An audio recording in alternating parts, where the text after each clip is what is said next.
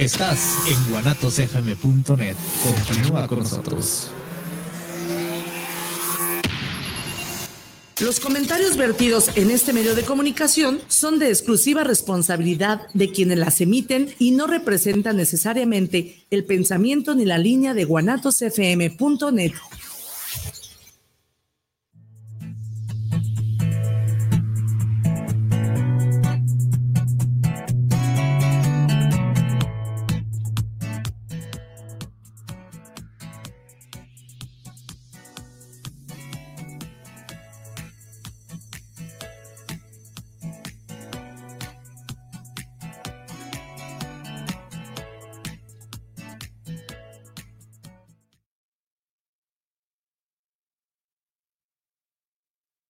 Hola, ¿qué tal? Buenas tardes. Bienvenidos a este podcast Cacaraqueando. Estamos transmitiendo en vivo desde Guadalajara, Jalisco, por Guanatos FM. Somos Araceli Saldaña y Carla Hernández. Bienvenidos. Y bueno, hoy está con nosotros el doctor cirujano plástico, el doctor Israel Villalobos Blasquez. Bienvenido, doctor. Un gusto que, tenerte aquí con nosotros. Gracias por ¿Cómo la invitación. Estás, doctor? Buenas tardes. Gracias. Buenas tardes. Qué gusto tenerte aquí y con ese tema que siempre Buenísimo, nos interesa. Nos habían preguntado mucho por este tema. Eh, bueno, a ver, platícanos por favor, Ara, nuestras primeras preguntas. a ver, sí, para empezar. A ver, doctor, ¿qué es un facelift o levantamiento facial? Explícanos, ¿qué es eso?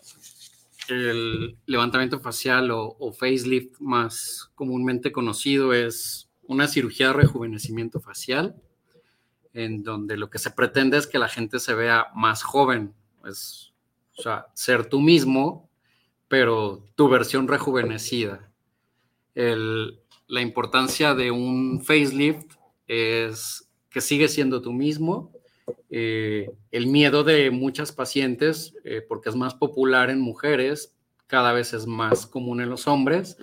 El miedo es dejar de tener su propia personalidad porque piensan que va a cambiar las facciones de su cara, pero no. Es su fisonomía y sus expresiones. va a ser muy diferente, ¿no? Es el, el objetivo es rejuvenecer, regresar lo que se es levantamiento, no es estiramiento, es regresar lo que cayó por gravedad a su lugar y eso va a hacer que te veas más joven es prácticamente... Oye, doctor, ¿y cuál es la edad donde, donde tú recomiendas comenzar a, hacer este, estos tratamientos? Mira, en, la, en el pasado eh, se creía incluso dentro de la comunidad de cirujanos plásticos que era un procedimiento ya reservado para personas maduras, a lo mejor dentro de los 50 años, 60 años. Sin embargo, eh, las personas cada vez quieren ser más jóvenes, quieren ser jóvenes mucho más tiempo, ya nos rehusamos a envejecer, o sea, ese de quiero envejecer con dignidad es, ya cambió el concepto, envejecer con dignidad es, quiero seguir siendo yo joven, eso es envejecer con dignidad, o sea, no, no es este, hay una muy delgada línea en lo estético y lo grotesco, y la idea de esto, pues, es ofrecerles un una alternativa de un, de un rejuvenecimiento estético armonioso que haga que te regrese la, seguridad. Muchas personas, eh, como ahorita vemos, hay un auge muy grande en la cirugía plástica y un auge sobre todo en el cuerpo, contorno corporal, pero está quedando a lo mejor un poquito de lado, de lado nuestra carta de presentación al mundo, que es nuestra cara. Mucha gente, sobre todo las mujeres, llegan en una etapa después de los 40 años que caen en inseguridad, en depresión, en tristeza, en, muchas dudas existenciales. Y yo ya llorando, Porque ya no se reconocen este, igual de jóvenes y, bonitas. Empieza a ver todos estos cambios. La edad, ya la edad es, ya la edad, la pauta la está dando la misma paciente o el mismo paciente es si tú empiezas a notar cambios que ya no te agradan a los 40 años, a los 45 años, es el momento en el que la decisión ya la toma el paciente porque la belleza prácticamente está en los ojos de quien la mira. O sea, la, yo puedo decir para mí, esta persona se ve muy bien, pero a lo mejor esta persona se autopercibe al espejo como alguien que ya no es quien era y quieren seguir siendo jóvenes mucho más tiempo. O sea, la edad ideal para el facelift, ¿cuál es? ¿Cuál es la los edad? 40 o...? Eh, mira, biológicamente los seres humanos ahorita ya con tantos avances en nutrición, en ejercicio, este, vida activa, las personas alcanzan su madurez máxima entre los 35, 40 años. A partir de esa edad ya empieza a haber como un, eh, una meseta y ya no es lo mismo a nivel hormonal, ya no es la misma eh, tono muscular, las mismas características de, la piel. Entonces, a partir de ese momento, digo, es multifactorial, es el estilo de vida, las personas que hacen ejercicios, genética, genética, la fisonomía. Entonces, hay personas que son tragaños y tú ves gente que tiene 50 años, por ejemplo, este, yo veo mujeres que se ven muy jóvenes y muy bonitas y dices, tiene 50 años, no lo puedo creer, y ves mujeres a lo mejor que tienen 10 años menos y las ves este,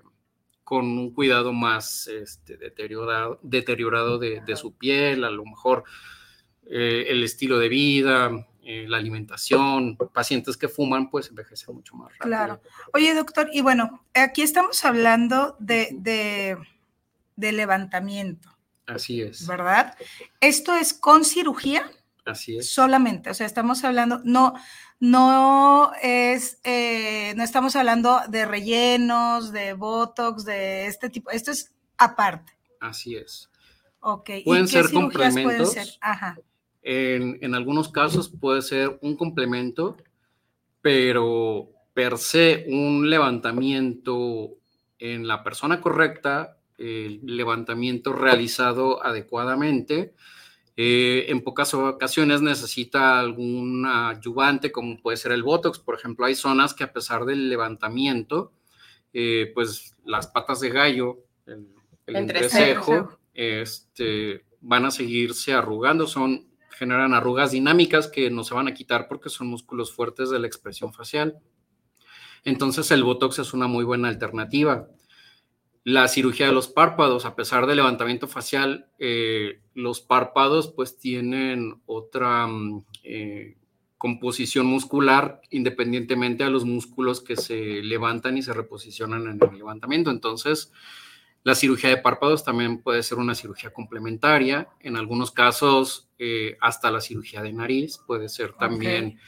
Sin embargo, pues son no son indispensables y no van pegadas con el levantamiento. Eso ya depende de cada paciente. O sea, no siempre que haces levantamiento facial haces bléfaro. No. No siempre. No. No todo el mundo lo necesita también, ¿verdad? O sea, por ejemplo, yo he notado que cada vez eh, eh, tengo más bolsitas en los ojos. Claro. Pero hay quienes es más bien como al revés, como un didito y necesitan relleno. Así es. ¿No? O sea, es como dos, dos, dos formas distintas. De envejecer. Pues no, sí, claro. Mira, depende de la estructura de los huesos de tu cara. Por ejemplo, aquí donde para una mujer un signo de juventud y belleza, pues es un pómulo proyectado. Eh, pero cuando empieza lo que, obviamente, pues el pómulo es, es parte de, de, lo que es este, el hueso. Entonces, el recubrimiento pues es grasita y es un músculo. Entonces, a través del tiempo, esto empieza a caer y el pómulo en vez de verse proyectado, pues se aplana un poquito y esto se va, este volumen se va aquí y se hace como esta bolsita aquí y hace que los surcos este, nasogenianos. Se vean más voluminosos y aquí se hacen, todo esto se cae y se hacen unas bolsitas que les dicen joules, que es este, para las mujeres sobre todo bastante incómodo, este, les genera bastante molestia y pues la idea es acomodar eso. Eh, Técnicamente la gravedad aplica en todo, o sea, en piel, en, músculo, en todo va, va, a ir descendiendo.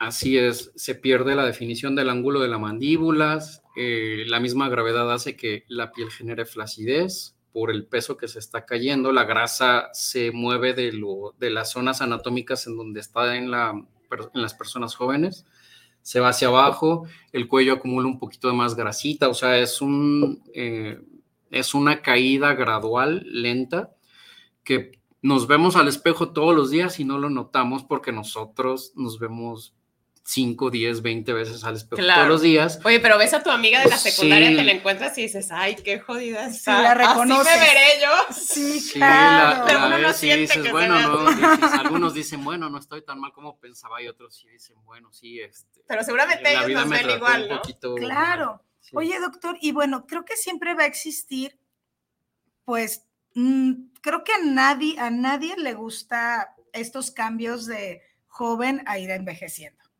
¿No? Sobre todo después de los 50, de, de que dices, híjole, ahora sí ya está la bolsita, el de este, ta, ta, ta.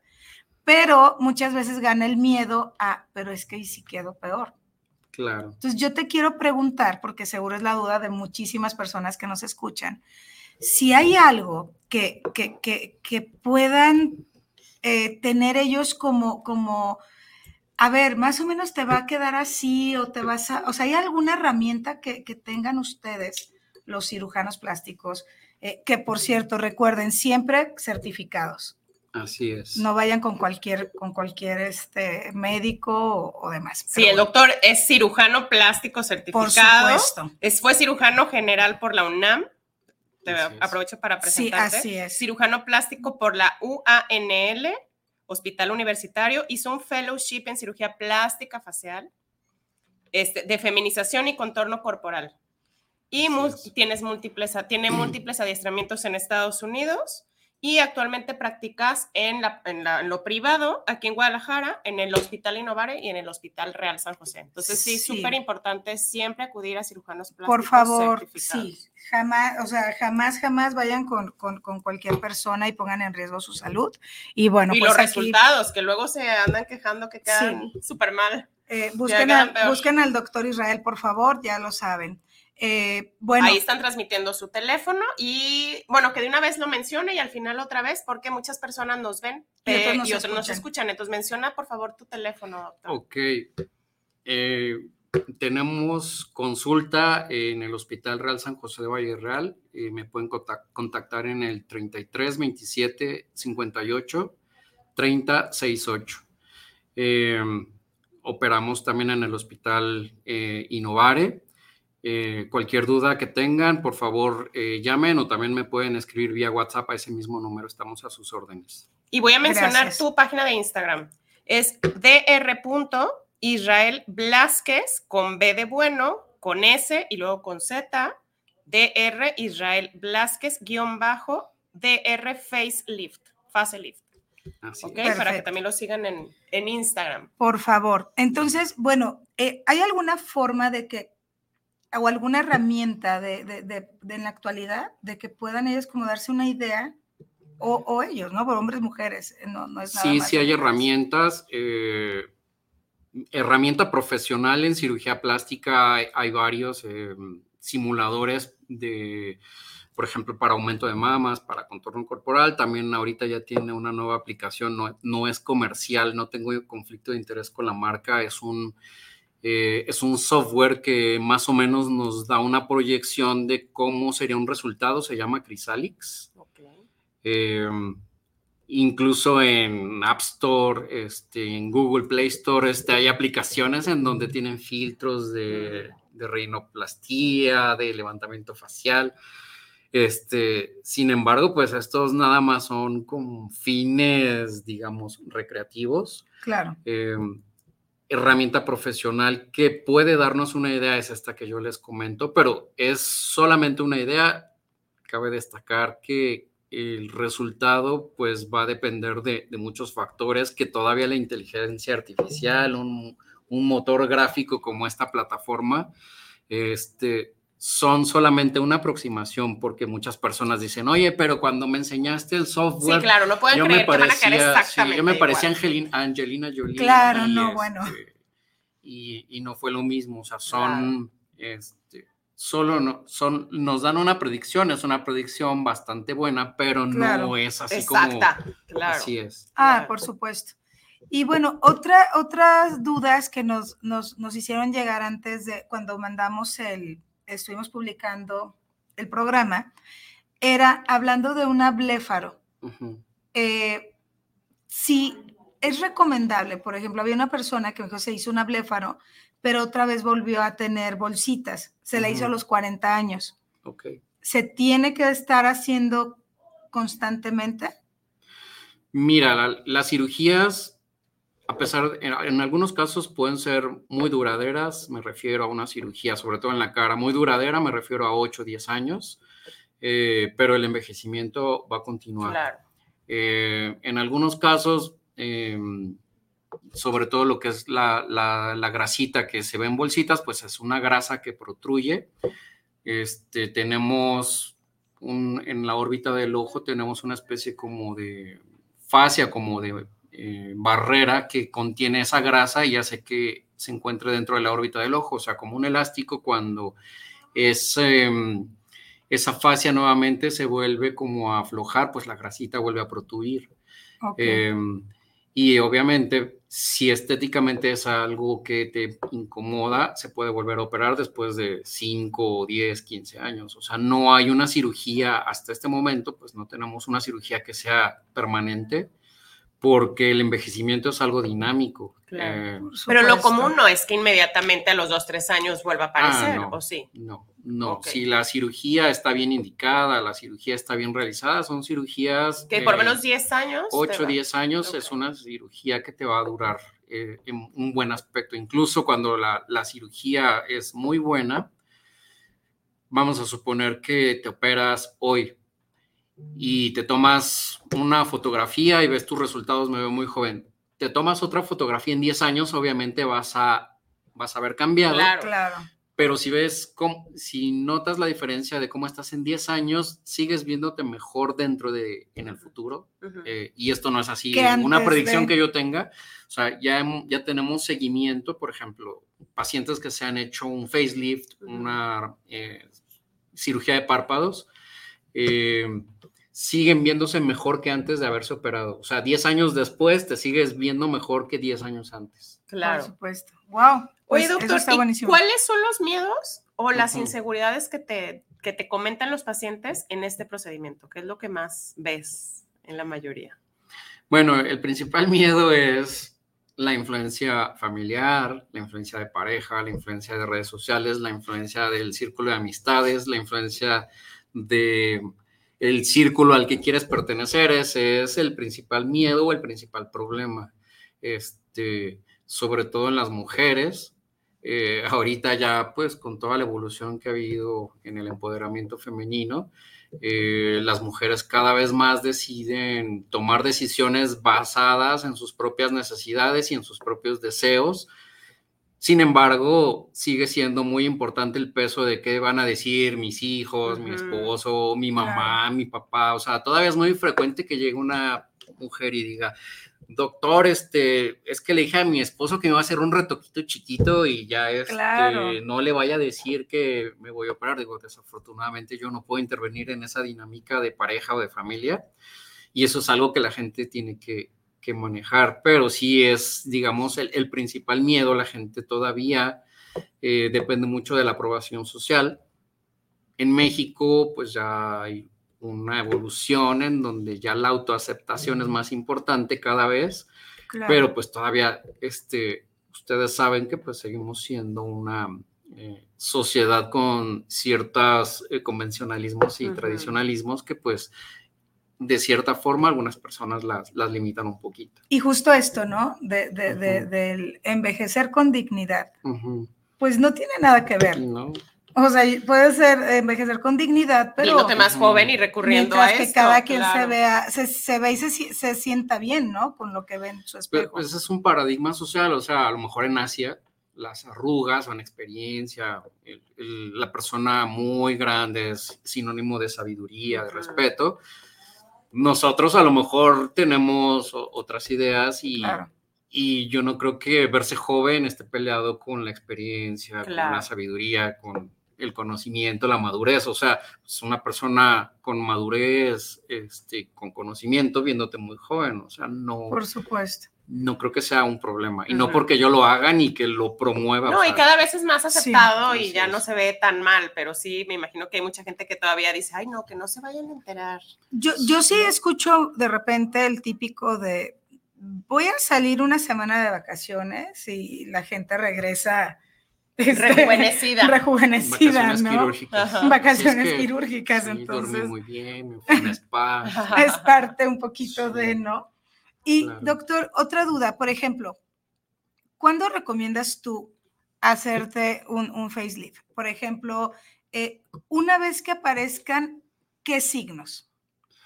Mira, qué signos que aparezcan. El, el principal signo, obviamente, sobre todo en mujeres, es la flacidez de la piel. La flacidez de la piel es un signo de que los tejidos internos ya se están colgando. Eh, sí, vuelvo a mencionar, dicen, voy a ir a darme mi restiradita. No restiramos. No restiramos porque si yo, o sea, dar un jalón de piel, lo puedo hacer hasta en el consultorio. Este, y sí va a levantar, sí, sí va a levantar, pero la piel sí se estira. Corremos el riesgo de que haga cicatrices feas, cicatrices anchas. Y lo peor de todo, pues es una cirugía muy temporal que va a durar el efecto año y medio, dos años, dos años y medio, porque estiras la piel nuevamente, la, la piel tiene un compliance muy, o sea, una elasticidad que si, que si tú la estiras así, en un año la piel nuevamente tiene flexibilidad, entonces se vuelve a caer. Entonces lo que hay que levantar es lo de adentro. O sea, el músculo. Ok. Eh, sí, todo lo que está dentro, los músculos de la expresión facial están sostenidos por una capa que se llama ESMAS, que es como un sistema de una poneurosis que hace que la expresión facial en gente joven pues esté posicionada en ciertas zonas que hacen que se vea una cara joven. ¿Y ah, nos puedes explicar un poquito cómo, cómo se hace la cirugía? Claro, mira, estas cirugías son cirugías que perfectamente se tienen que realizar con un paciente perfectamente anestesiado y dormido en quirófano. Ok, es anestesia general. Eh, puede ser una sedación profunda con anestesia local en toda la zona que se tiene que operar, o puede ser algunas indicaciones, puede, pueden ser con anestesia general. O sea, la- las dos anestesias son frecuentes eh, las dos son igual de buenas. Este, son a veces preferencias de algunos cirujanos solo sedación y de algunos otros cirujanos se sienten más cómodos con una anestesia general. Eh, eh, son cirugías en donde las incisiones tienen que ocultarse, o sea, toda cirugía es cambiar un mal aspecto estético, una flacidez, algo que no te gusta, cambiarlo por una cicatriz que vas a esconder en algún lugar. Las cicatrices las tenemos que esconder en pliegues naturales de la cara. En los, hasta este momento, los pliegues que mejor nos permiten el levantamiento y ocultarlos es todo el contorno de la parte de adelante de la oreja. Aquí tenemos que esta prominencia que se llama trago, que es como un cartílago. Ok. Va todo el contorno en el, en el, entre el nacimiento de, de tu pabellón auricular, en la parte posterior. Y obviamente atrás se hacen algunas adaptaciones dependiendo qué tanta piel o, o qué tantas modificaciones tengas que hacer en el cuello, se ocultan en el nacimiento del cabello. Pero aquí queda una cicatriz. Puede ser en, en el contorno de la patilla metida en el En nacimiento. el cuero de- del cabello. Así es. O puede ser en, el, en la parte interna de tu cuero cabelludo. prácticamente no se ven. No se ven, no se ven al grado de que quien no te conoce no tiene forma de saber en dónde tienes las cicatrices. Así alguna vez me dijo una paciente, dice, o sea, ni mi estilista que es bien chismoso, me dijo, Me se dio cuenta, me dijo, a ver, pero ni se nota dónde te la dejaron, o sea, dice, ni el estilista me encontraba dónde tenía las, las cicatrices. Wow. Esa es, esa es la idea, o sea, que no haya estigmas, o sea, que no se vea una cirugía artificial, que no se vea una cara congelada. Si estiramos la piel, sí se ve una cara congelada, es, y, y ese es el miedo de muchas Que es mujeres. esta parte entonces interna, Sí. que es lo que estás justo levantando, pero Así es. internamente. Desde el cuello levantamos todo el cuello. El cuello se Ok. cae, tiene un músculo que le da la tensión que se llama platisma. Todo esto se cae al caerse el cuello. Este, hace que la grasita que está adelante y abajo del cuello, porque el cuerpo hace cuenta que el, el músculo es como muy delgadito el platisma y hay grasa delante de ese músculo y hay grasa atrás de ese músculo que es como un recubrimiento pues por muchas funciones en, en el cuello porque Claro. el cuello pues pasan demasiadas estructuras vitales este, importantes y se necesita una protección Ujú. Que con el tiempo, pues esa protección se va perdiendo, se va cae y por eso se hace el cuello. Unas Claro. personas, pues el cuello totalmente pierden la definición de la mandíbula y hacen así unos cuellos muy, muy flácidos. Y ya aprovechando, pues haces un poquito de Tienes- lipo, definición. Eh, no, yo no hago lipo. Se puede hacer lipoescultura. En algunos pacientes se obtiene muy buen resultado con lipoescultura.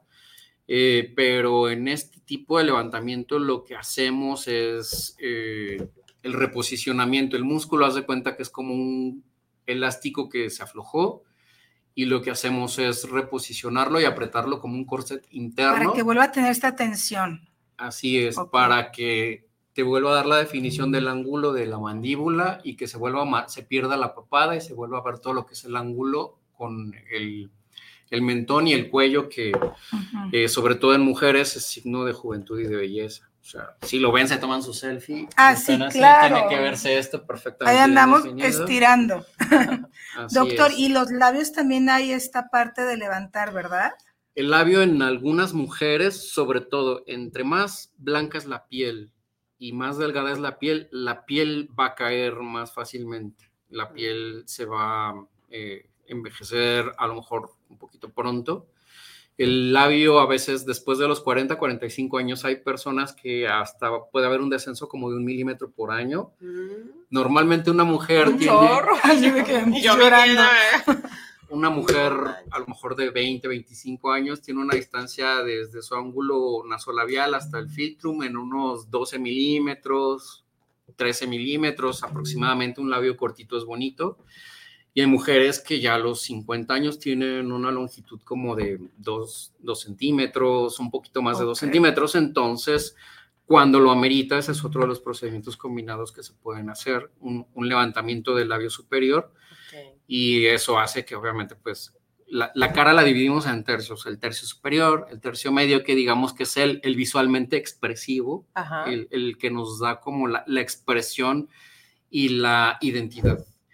Y el, es el superior y el, el tercio inferior de la nariz hacia abajo. Entonces, el, el levantar el labio, pues a las personas que tienen bonita dentadura, que sonríen, pues hacen que todavía se vean más bonitas, más jóvenes. Sí, Así se ve más es. estético, claro, el rostro. Y aproximadamente, ¿cuánto es el tiempo quirúrgico de, de una persona que decida ojos, levantamiento, eh, cuello, lo que nos platicabas? Mm, Mira, esta es una preguntaza. Eh, la cara es, la cara es muy particular. Es, es una estructura que después de operada no molesta, no duele, no tienes la más mínima molestia. ¿A poco? No, No hay- sabía. así Mira, es. qué interesante. Este, el problema es de que se inflaman mucho y se moretean mucho. Entonces eso genera mucha ansiedad, Ajá. mucha, pero dolor. Pero en realidad dolor no hay. El dolor es así mínimo, o sea, de verdad el dolor te puede doler más. o sea, uno los ve y de dice, no, le ha de doler horrible. Es más, duele más una cirugía de orejas que duele mucho más. Que y, toda y la ya, cara. ya exageré una- un aumento de mamas y, y te digo que un aumento de mamas es bastante cómodo con los medicamentos, pero la cara no duele. El problema eh, de lo que te comento, pues es la inflamación de los primeros días y es lo que a la gente le, le puede a lo mejor incomodar un poquito. Es, es ¿Se contractura? ¿Se tiene que hacer algún tipo de después de la cirugía de Ultrasonido, Ajá, no de sé. terapia? No, eh, los pri- las primeras semanas yo no lo recomiendo eh, porque todos los tejidos profundos que se levantan se reposicionan con hilos de sutura, o sea, se vuelven a, a coser. Entonces, yo no tengo forma de saber si algún terapeuta le Pueda lastimar da con eso. singular alegría y pueda generar algún, alguna lesión que el paciente sangre. Ay, sí, para el- que los pacientes, por favor, Sí. siempre hagan caso a las instrucciones de su médico y luego no vayan y, ay, es que me dijo mi vecina que fuera y me Es que ella hiciera". le hicieron un ultrasonido. Sí, Sí hagan es- por favor sí. siempre caso a lo que sus médicos les digan y vayan con cirujanos plásticos certificados. Doctor, ¿al cuánto tiempo de operadas ya ven el resultado final? El resultado final, final, lo ves después de seis meses. Cuando ves un resultado socialmente agradable, después de tres semanas. A las tres semanas ya pueden salir y ya se ven Ya a las tres, cuatro semanas. Ahí ya empezó a bajar la ansiedad de verse así, con lo que La ansiedad baja a los cinco o siete días. Ya comenzó esto a ceder, los hematomas. Así es.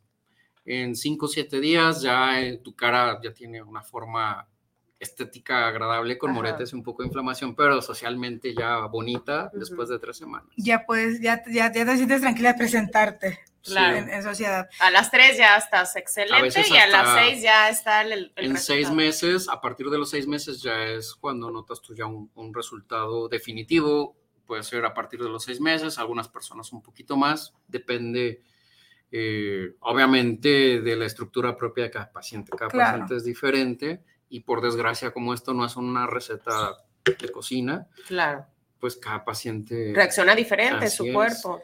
Y por ejemplo, te, te solicitan mucho o es viable hacer este, este, este procedimiento combinado con, bueno, doctor, ¿puedo aprovechar y quiero hacerme aumento mamario o reducción o una otro procedimiento que no tenga nada que ver con el facelift? Sí lo solicitan, yo no lo hago por la siguiente razón. La cirugía en la cara, eh, lo que queremos es que sangre lo menos posible. Es eh, realmente es una cirugía, se llama exsangue, en donde casi no hay sangrado. Se usan medicamentos especiales para que no sangre, o sea, todo tiene que ser bajo la precisión más alta posible y es una precisión muy alta porque no solo levantas piel y despegas tejidos, sino que estás cerca de estructuras muy importantes que son, son nervios de la expresión facial, o sea, son nervios que le dan movilidad a tus labios, a tu labio inferior, que te, o sea, prácticamente toda tu expresión facial está mediada por nervios que pasan en ciertas zonas que tú tienes que ser muy preciso y muy cuidadoso. Eh, por esa razón, este, la cirugía tiene que ser súper limpia porque tienes que saber en dónde estás operando.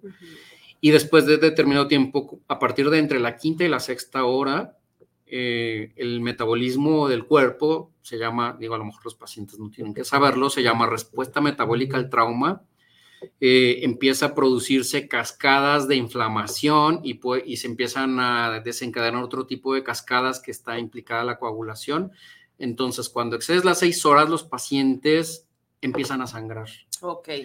Entonces, tú tienes que terminar antes de ese tiempo la parte crítica del, del facelift, en donde tú ya hiciste toda la, disección, todo el reposicionamiento.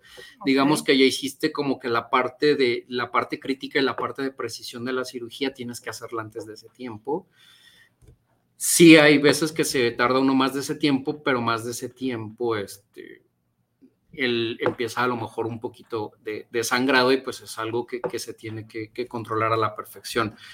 No lo hago con otros procedimientos por el sangrado, porque hay más inflamación, porque entre más te tardes, más riesgo de que haya una complicación, o sea, complicaciones en, este, en el caso de la cara, pues me refiero al sangrado, se inflama más. Otras zonas del cuerpo, pues también va a haber más sangrado, va a haber más inflamación, va a haber más dolor. Y por lo tanto, pues ese, ese cascada de complicaciones, pues aumenta. aumenta y una persona va a sentir como si lo hubieran agarrado a golpes y luego lo hubieran atropellado. O sea, claro, claro. Entonces, yo no lo recomiendo. Si algunos doctores lo hacen, yo lo respeto, pero yo no lo hago y tampoco se lo recomiendo a mis propios pacientes. O sea, no es algo, si tengo pacientes, por ejemplo, este, tengo pacientes que quieren las dos cosas y yo les digo, en la primera parte tienes que hacer esto, seis meses después, ocho meses después, hacemos esto. Y, y sí me ha tocado que me dicen, no todo nada. Este, desafortunadamente, este, pues, estamos, jugando, estamos con tu salud, no estamos jugando.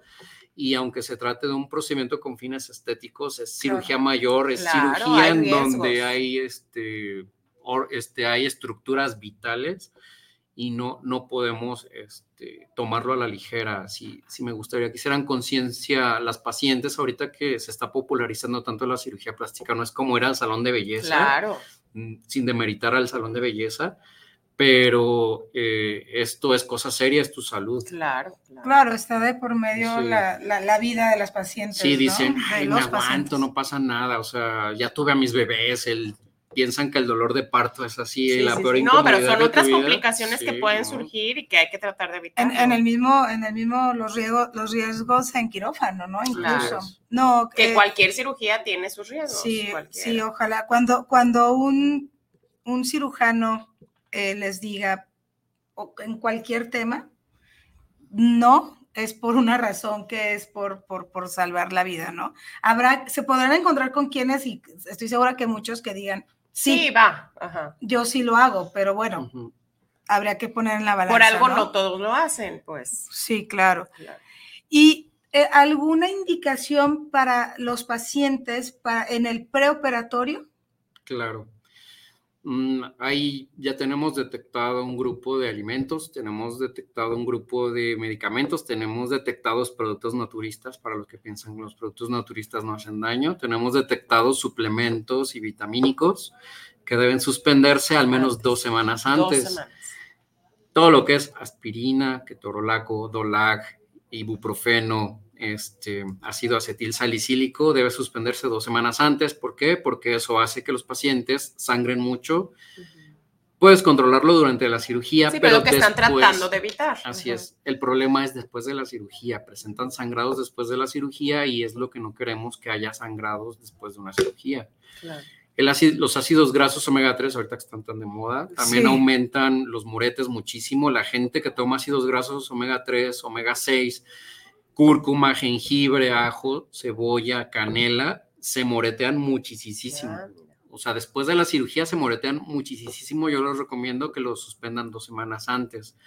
Este, algunos antibióticos, en el caso de que los estén tomando, saber qué antibiótico están tomando, anticoagulantes, eh, ese tipo de cosas se tienen que ver en forma conjunta. Si tienes algún, por ejemplo, que tomas algún anticoagulante para algún problema de- Cardíaco. cardíaco, yo necesito que te evalúe tu cardiólogo, que haya un tratamiento bien controlado y si el cardiólogo me dice que no hay ningún inconveniente, se realiza la cirugía. Si la presión arterial está controlada, aunque sean de presión alta, y el cardiólogo o el internista la tiene perfectamente bien controlada, se puede realizar la cirugía. Tienes que entrar en las mejores condiciones posibles.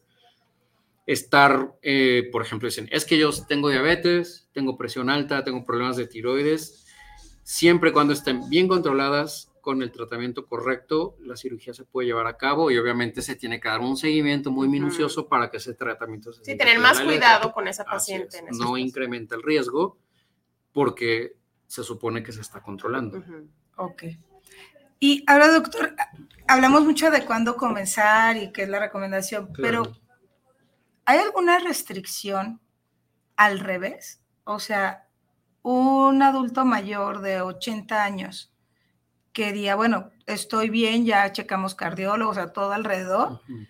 Eh, ¿Hay alguna restricción como para tener una cirugía de este tipo? O sea, someterse a, a un tiempo quirúrgico de, no sé. Mira, la tiempo? única restricción sería restricción de salud, no de edad. O sea, si hay una restricción, que hay un problema del corazón, de los pulmones, de los riñones, que nos indique que el paciente no se puede, sobre todo, más que la cirugía, te sometes a un proceso anestésico. Que es lo que puede causar algún daño. Los anestésicos este, van, a gele- van a generar un proceso en donde tus riñones van a trabajar diferente, tu corazón va a trabajar diferente.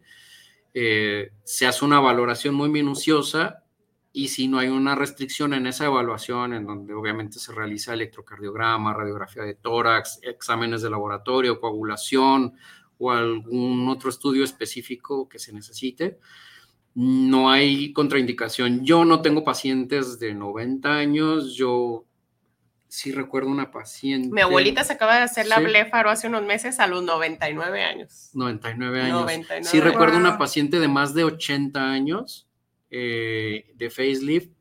Más de 90 años eh, a mí no me ha tocado, pero sí hay muchas pacientes de 85 o que 90 se años quieren operar. que se quieren operar. Si médicamente están dentro de un parámetro seguro, se puede realizar. Ah, ok, Así es. perfecto. Oye, doctor, y me imagino que también te pedirán dentro de, cuando se hacen la cirugía de cara, el, el levantamiento facial, a algunas una rinoplastía, una cirugía de nariz. Así es. Las haces al mismo tiempo. se puede hacer. Sí, obviamente primero haces la cirugía, el levantamiento facial, por el tema que yo les comentaba, necesitas eh, volver a reposicionar todo antes de que entres a esa ventana de sangrado. Después de Mm. ese tiempo puedes hacer un, a lo mejor un procedimiento secundario, pero tienen que ser procedimientos que no te vayan a tomar, no sé, dices, ahora sí vamos a hacer un mommy makeover, eso yo no lo hago. Ok. O sea, sería un procedimiento adicional que te va a tomar a lo mejor una hora y Sí, media mucho más, más tiempo. mm, dos horas máximo. O sea, si, si haces cosas adicionales al facelift, que no sea algo que te tome más allá de unas dos horas. ok. ¿Y, y quiénes son candidatos para una rinoplastía, una cirugía de nariz? Quienes son candidatos con fines estéticos, pues todo aquel que desee mejorar la forma y el tamaño de su nariz. Ok. Me dio un poquito Siempre, de sonrío sí. porque siempre los, en la rino, Ujú. todos los, los, los candidatos por fines de estéticos o Ujú. no, todos dicen que fue porque, porque tenían problemas para respirar, Doc. Nadie Pero dice. Bueno, ese es el pretexto perfecto. Es- Ninguno no fue por fines bien. estéticos, pero bueno. El fin estético, o sea, la parte funcional, eh, pues obviamente es dificultad para respirar. Claro, por, por causas supuesto. internas que a- ahorita no, no son temas de Claro. esto. Este, pero la indicación es todas las personas que estéticamente quieran mejorar la forma o el tamaño de la nariz. Hay gente que tiene nariz pequeña y la, si- la nariz la podemos alargar un poquito y hay gente que tiene nariz muy grande que se puede acortar un poquito. Hay gente que tiene esta parte de aquí que se llama La jiba, radix, ¿no? Le dicen. de- bueno, está la jiba. Ok. Hay personas que tienen esto como yo que lo tiene muy bajito y hay personas que tienen esto muy alto hacia el nivel del, del cráneo. Ah, ya, sí. Entonces, algunas en el radix muy bajo se puede hacer un aumento, o sea, es una rinoplastia de aumento para hacer esto más recto y más armónico. O al revés, narices muy grandes, hacerlo un poquito más. eh, O levantar la disminuir punta, levantar la punta. O cerrar, me imagino, la. Cuando tienen alas nasales muy grandes, eh, hacerlas más pequeñas, más ovaladas, o sea, una nariz. Se, el, el concepto de belleza de nariz se occidentalizó. Se, eh, digamos que nuestro canon de belleza, no hablo del mío en, en- en particular, sino hablo del, del el mundo occidental en general, quieren una nariz anglosajona, este, quieren una nariz, una nariz recta con una punta fina y proyectada, con unas alas nasales este, ovaladas, delgadas y, y que tenga un cierto ángulo de levantamiento. Muy levantada, pues parece nariz como de Ujú. cochinito, o sea, Sí. eh, sí hay diferencias entre la estética de una nariz en una mujer y la estética de una nariz en un hombre. La, la nariz en un hombre es más recto el ángulo, la mujer es un poquito más levantado, es una nariz un poco más estrecha, una nariz más, más fina, o sea, eso es lo que la convierte en una nariz más femenina. Ok, y, y ya que andamos por la nariz, doctor, ¿qué opinas sobre estas rinomodelaciones con, con ácido hialurónico? Mira, eh, la rinomodelación es controversial actualmente. Eh, hace algunos años que se empezó a hacer, se popularizó muchísimo. ¿Por qué? Pues porque es un procedimiento prácticamente instantáneo, relativamente barato, eh, entre comillas. Sí, mucho Eh, más barato sí. que una cirugía. Y pues no necesitas un periodo de, recu- de recuperación, o sea, por eso dices, me hago mi remodelación hoy y el fin de semana me voy a Puerto Vallarta o me voy a la playa y me voy a ver súper bien para mi viaje, mis fotos, cosa que no sucede con la cirugía. Sin embargo, ya están saliendo muchos estudios que se han hecho en pacientes, hay muchísimas complicaciones porque la cara es altamente vascularizada y la cara incluye la nariz. Entonces tenemos vasos sanguíneos súper importantes, sobre todo en la parte alta de la nariz, cerca del puente, que pasa una arteria que le da la irrigación este, a la retina. O sea, es una rama que puede generar un...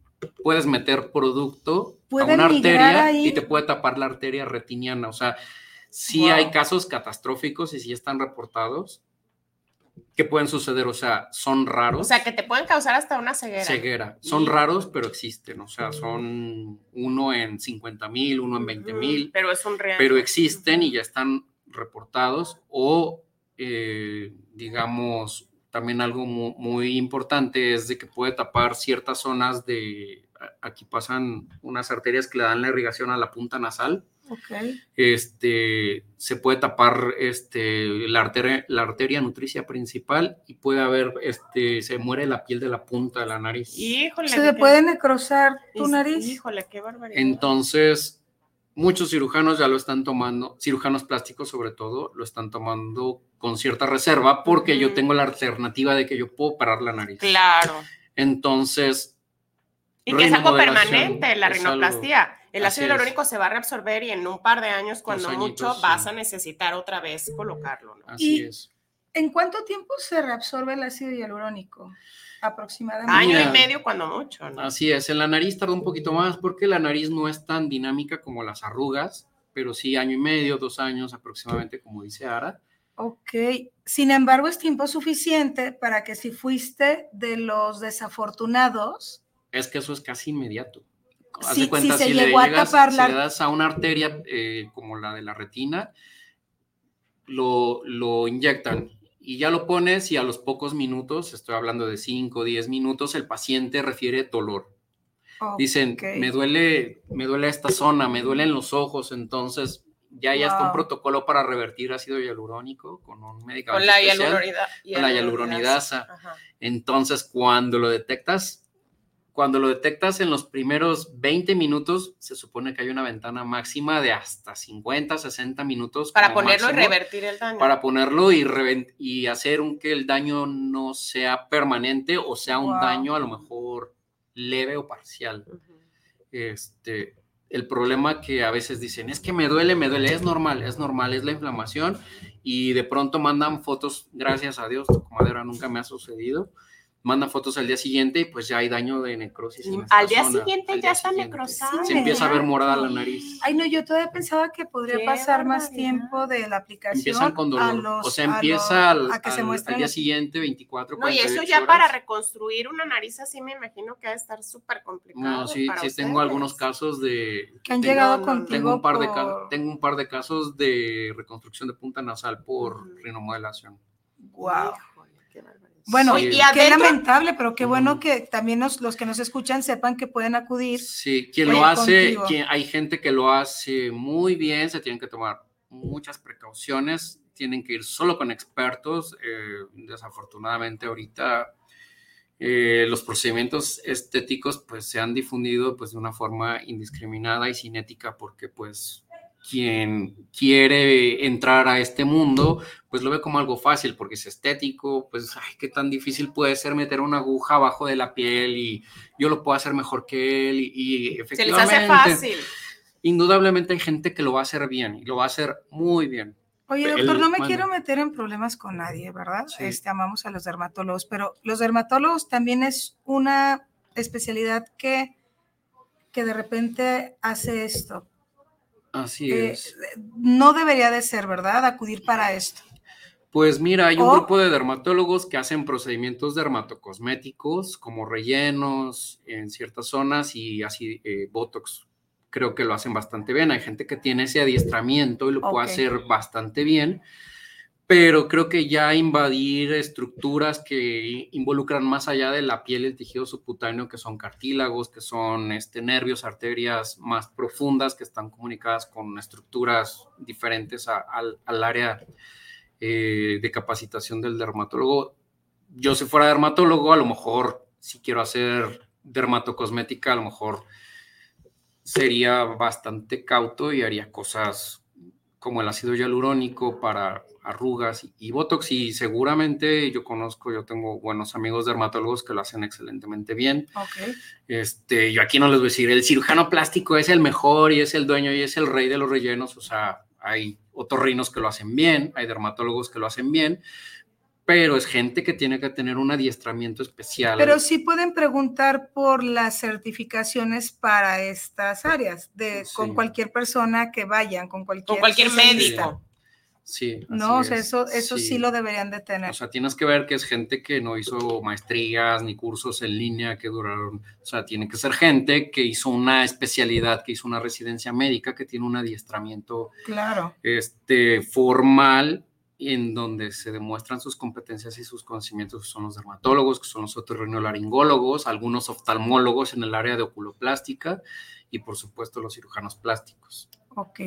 O sea, especialistas, ¿no? De salí y, me fui a, mis cursos en línea y ya. Claro, ya sé va a aplicar un relleno. Que es cierto, también qué bueno que lo tomas, porque también hay algunos oculoplastas que eh, justo hacen eh, bléfaros. Si ese es un adiestramiento del oftalmólogo, hacen, terminan oftalmología y hacen un adiestramiento adicional que se llama. Sí, sí lo pueden hacer. Sí, perfecto. Entonces siempre nada más preguntar. Que tengan como esa especialidad en. Que sea una persona calificada y certificada. Ok, por favor. Doctor, en una rino, ¿qué es lo que tiene que corregir en la parte interna para conseguir una mejor estética? Mira, la nariz tiene en la parte interna tiene dos componentes esenciales, que es la parte del hueso y la parte del cartílago. La mitad de la nariz, de, aquí para arriba es hueso y de aquí para abajo es cartílago. Este, la mitad de las paredes del tabique nasal es hueso y la otra mitad es un, es un cartílago, que es el que nos da pues la, la definición y la forma de la punta. En cuanto a la parte del hueso, eh, lo que se corrige pues es individualizado. Hay gente que tiene la nariz muy ancha. Claro, ya depende de la anatomía de cada persona. Y obviamente se está buscando un canon de belleza este, que no es posible en todos. O sea, también tienes que ser muy claro con tu paciente en lo que tú le puedes ofrecer y el paciente también tiene que ser muy claro contigo para saber que están en la misma sintonía y saber que lo que él está buscando tú lo puedes llevar a cabo, porque si no puedes llevar a cabo lo que él quiere. Eh, en mi caso, yo, por ejemplo, me dicen, yo quiero la nariz de Belinda y me llega una paciente que tiene la nariz así bien chiquita y, pues desafortunadamente a veces no se puede. Sí, no hay manera. Y pues esa paciente, pues obviamente no se va a operar conmigo, este, pero quien está consciente de que él es su propia materia prima, entonces, de ahí partimos, o sea, no, no puedo... Sí, hay que ser consciente. Puedes, puedes obtener excelentes resultados con tu propia materia prima, pero hay un punto en donde puedes... Sí, no va a quedar igualita a, X persona que quieras. Y, pues tener también como pacientes eh, eh, expectativas reales, ¿no, doctor? Claro, o Porque, pues bueno, yo por más que me quiera parecer a Britney o no sé, es la que pues, no sé por qué se me ocurrió, pero bueno, quien sea, Lady no me voy a parecer. Bueno, cada tenemos nuestro, nuestra fisonomía, nuestra personalidad y a lo mejor entras dentro de un canon de belleza. O sea, yo siempre he pensado que en todas las etnias este, hay belleza, o sea, Asia, África, Centroamérica, Europa, donde sea, hay gente increíblemente bonita, o sea, no tienes que ser forzosamente güero de ojo azul, que es así el canon que todo el mundo está aspirando. Así es. Oye, doctor, doctor cuando a alguien le hace una cirugía de nariz y no le gustó el resultado, ¿cuánto tiempo tiene que esperar para volverse a someter a una cirugía? Si consideras que tu resultado no fue satisfactorio, la nariz es una estructura que tarda en desinflamarse y en cicatrizar al menos un año. Entonces, un año por lo menos, un año. que esperar.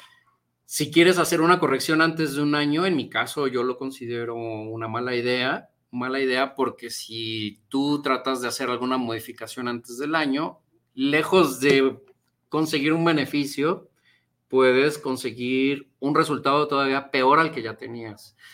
Entonces ahí entra el grupo de un grupo de pacientes que es súper frecuente, que ya tienen dos, tres, cuatro, cinco cirugías. Tengo una paciente que se operó cinco veces y tengo una paciente que se quiere operar que yo ya le dije que yo no le recomiendo ya operarse, que ya tiene siete cirugías. No Yo ya no, no se lo recomiendo y ya he ido con varios doctores y les dicen... No, ya, no te toco la nariz. O sea, reoperar es muy difícil. o sea, no es lo mismo. claro, una, una nariz que no se ha operado a una que ya fue manipulada. O sea, hasta para el cirujano más experto, más experimentado, reoperar es muy complejo. Claro. Y doctor, ¿qué otros procedimientos hacen en una rinoplastía? ¿Qué más recomiendan para la mejora del rostro? Para mejorar solo la, nariz o en conjunto. O sea, en conjunto, de que muchas veces llegan las pacientes que quieren operarse la nariz y me imagino que tú le dices, sí, pero a lo mejor un mentón también te hace falta o, o mm. qué, qué, es lo que suelen recomendar. Mira, ¿qué, ¿qué, podemos combinar sin mayor problema dentro de una cirugía de nariz? Cirugía de párpados. Ok. Este, en algunos casos, eh, procedimientos, por ejemplo, tu propia grasa, tomamos grasa de alguna parte de tu cuerpo, hacemos un, un proceso especial que se llaman microinjertos y nanoinjertos. Lo usamos para mejorar surcos faciales, para mejorar la calidad de la piel. Eh, podemos hacer levantamiento de cejas, Mm. podemos hacer acortamiento de labio. Eh, Bolsas de Bichat. Bolsas de Bichat. Este, podemos hacer lipoescultura de cuello y papada. Ok. eh, cirugía de orejas también la podemos hacer. Y podemos, a lo mejor en cuerpo, podemos hacer cirugías a lo mejor un poquito más eh, cortas, podemos hacer aumento de mamas. Eh, no es algo que yo haga con mucha frecuencia, normalmente, este, si opero cuerpo, trato de enfocarme al cuerpo. Y, Y si si, es cara, pues- cara, trato de enfocarme a lo que es cara y cuello. Claro, por todo también lo que nos comentabas anteriormente, De los- ¿verdad? Pues se nos está acabando el tiempo, doctor. Muchísimas gracias por estar aquí. Gracias por haber. Muchas gracias, doctor. Vuelve cuando, Gracias cuando guste, será un placer. Y bueno, voy a nada más aquí, Oscar Martínez. Saludos al programa y saludos al doctor. eh, nos pone aquí al doctor Villalobos. No sé si fue un error, pero saludos. Saludos Sí, es. Israel Villalobos. Eh. Ay, perdón, me quedé con el Blasquez No, grabado en mi es que como está en Instagram como Blasquez, Sí, pero es. Villalobos Blasquez. Sí. Villalobos Blas. Sí. Daniel Ruiz, saludos para el doctor Israel y a las conductoras. Un gran tema el que están manejando. La belleza cuenta definitivamente. Miguel Ángel Navarro, saludos para Cacaraqueando, saludos para las conductoras y el invitado de hoy. Francisco Esparza, saludos para el programa. Envío un gran saludo para su magnífico espacio de doctores. Valentina González, felicidades al programa, felicitación al doctor y a las conductoras. Cristina Flores, saludos para el programa, saludos para Cacargando, aquí escuchándoles desde el comienzo y envío un gran saludo al doctor y a las conductoras. Daniel Ruiz, saludos para el doctor Israel y a las conductoras, un gran tema el que están manejando. Ah, pues ya lo Ya acabamos Eh, sí, ya. Muchas listo. gracias, nos vemos el próximo jueves, por favor, y síganos en nuestro Instagram, sigan al doctor, búsquenlo. Sí, vamos Ya a volver está a, su a número. repetirlo. Es dr. Israel Blasquez con B de bueno, con S la primera y con Z la segunda, guion bajo dr facelift, facelift. Síganlo y menciona otra vez tu teléfono, doctor, por favor. El teléfono de mi consultorio es el 33 27 58 30 68. Pues muchísimas gracias por sinton Gracias sintonizarnos. y Nos, nos vemos, vemos el jueves. a las 2. Gracias, doctor, por todo. Hasta pronto. Adiós. Hasta pronto. Gracias, doctor. Bye, bye.